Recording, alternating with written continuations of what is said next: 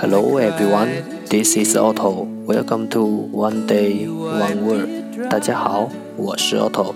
您现在收听的是荔枝 FM 幺四七九八五六，读听每日十五分钟英语之每日一词。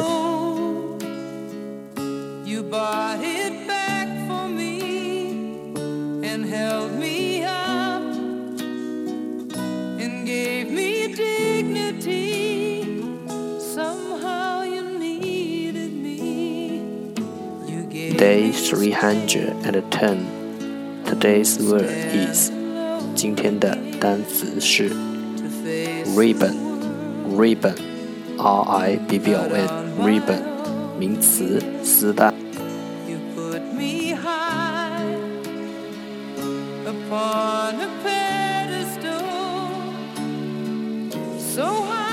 Let's take a look at its example.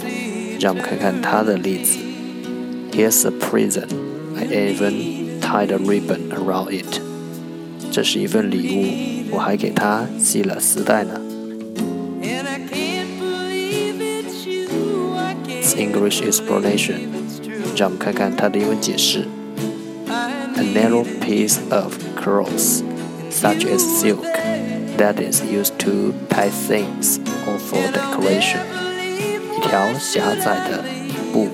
a narrow piece of cloth，如蚕丝，such as silk，用来绑东西或装饰，that is used to tie things for decoration。一条狭窄的布，如蚕丝，用来绑住东西或装饰。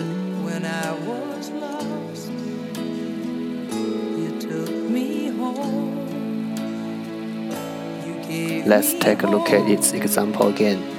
让我们再看看它的例子。Here's a present. I even tied a ribbon around it. 这是一份礼物，我还给它系了丝带呢。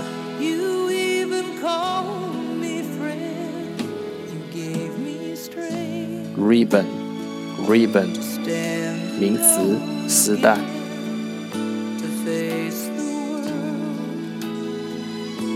not on my own again. You put me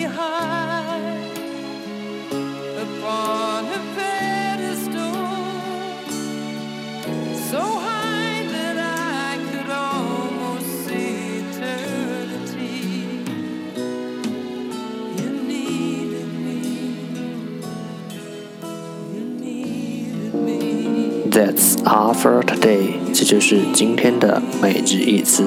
如果你喜欢我们的节目，请为我和那些愿意坚持的人点赞。会和我一起用手机学英语，一起进步。See you next time。再见。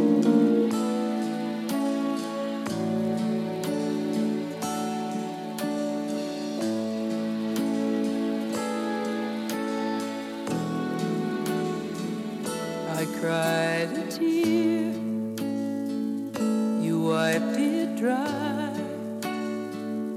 I was confused, you cleared my mind.